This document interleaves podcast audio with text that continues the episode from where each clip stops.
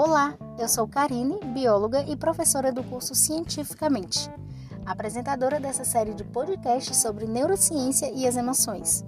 No episódio de hoje, vamos continuar conversando sobre os neurotransmissores e hoje você vai conhecer um pouquinho sobre a serotonina.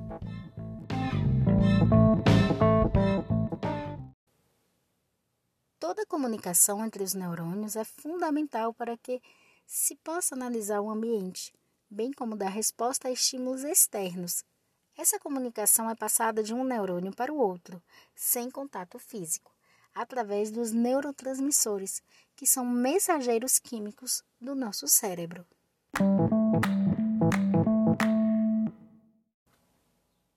A serotonina, também conhecida como hormônio do prazer, da felicidade é um neurotransmissor que atua no cérebro e estabelece a comunicação entre os neurônios, que são as células nervosas. Essa substância regula o sono, o humor, o apetite, o ritmo cardíaco, a temperatura corporal, entre outras funções biológicas. Mas antes de aprofundar um pouco mais nessa molécula, eu gostaria de esclarecer que não existe assim é, hormônio da felicidade ou do prazer, do amor como da ocitocina. Esse tipo de associação é feita mais como uma jogada de marketing ou uma estratégia didática para um entendimento melhor de como a molécula funciona no nosso organismo. Eu considero como um apelido carinhoso. Mas a gente precisa entender que o nosso cérebro é uma rede de circuitos complexos, altamente interligados e que dialoga com todo o nosso corpo. Tá? Então, não é a serotonina, a molécula da felicidade, como se outras não, também outras moléculas, outras substâncias não fizessem parte para isso acontecer, tá? Mas a gente, né, a gente brinca um pouco com isso, é legal.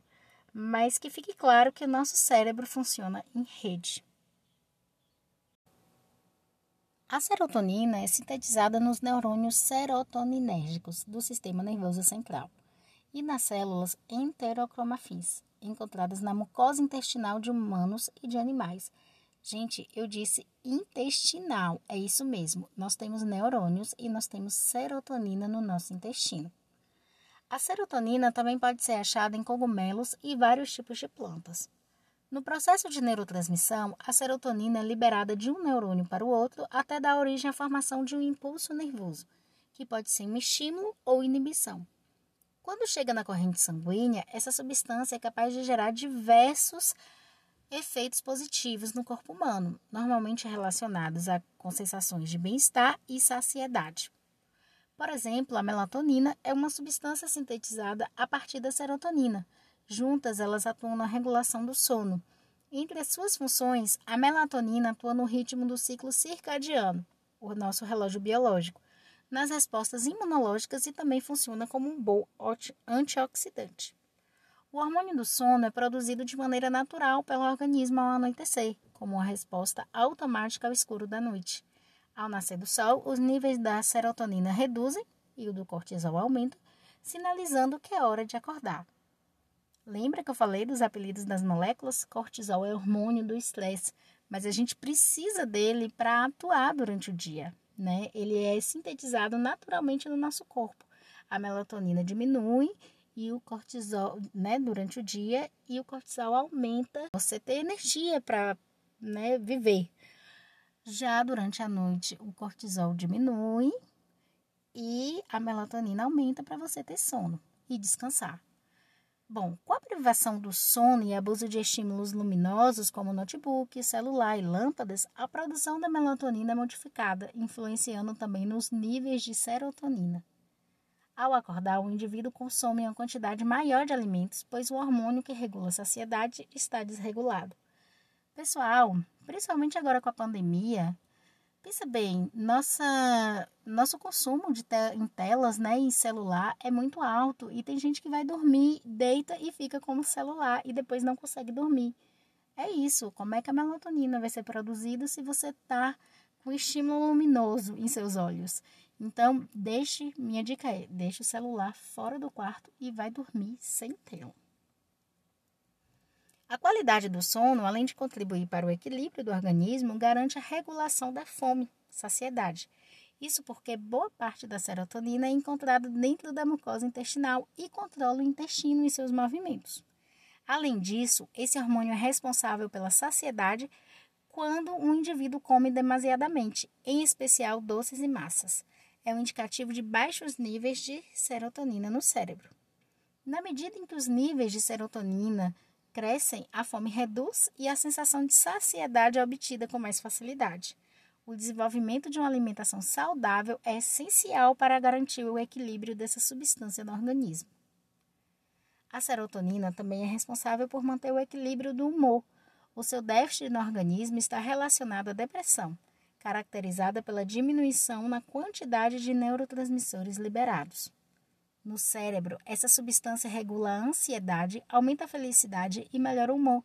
Receber uma massagem, tomar sol, ouvir música são pequenas ações que estimulam a produção do hormônio do prazer.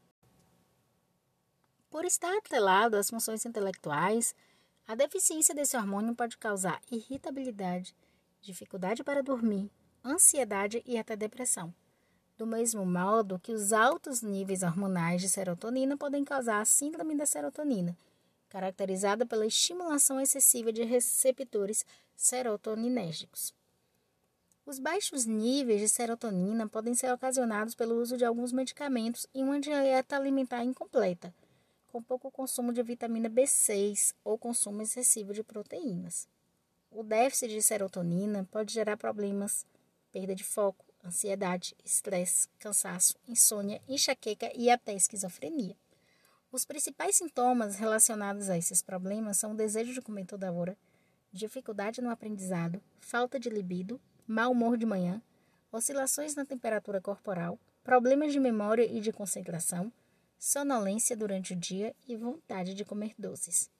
Uma alimentação saudável é essencial para regular os níveis desse hormônio no organismo. Quais são os alimentos que têm serotonina? O abacaxi, a banana, castanha do Pará, cereais integrais, o chocolate preto. Atenção novamente, chocolate 70%. Né? Nada de chocolate cheio de açúcar super ultra processados. Ovos, queijo, tofu, tomate. Repetindo, a banana é um alimento que contém serotonina. A síndrome da serotonina é caracterizada pelo excesso dessa substância no organismo, que pode ser causada por uma alimentação rica em carboidratos, muito doce e pobre em proteínas. O uso de drogas como LSD e cocaína também elevam os níveis da substância. Os principais sinais do excesso desse hormônio são agitação, câimbras abdominais, calafrios, diarreia, febre, insônia e pupilas dilatadas. Os casos mais graves incluem coagulação intravascular disseminada, coma, convulsões e perda de coordenação.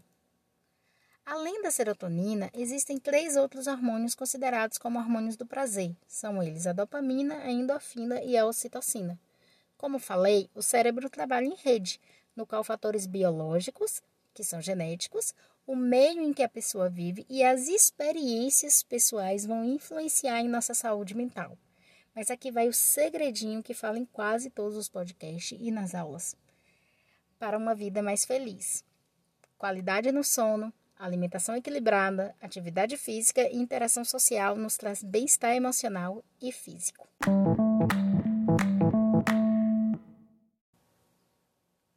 No próximo episódio, vamos falar sobre a dopamina. Eu desejo para vocês muita serotonina.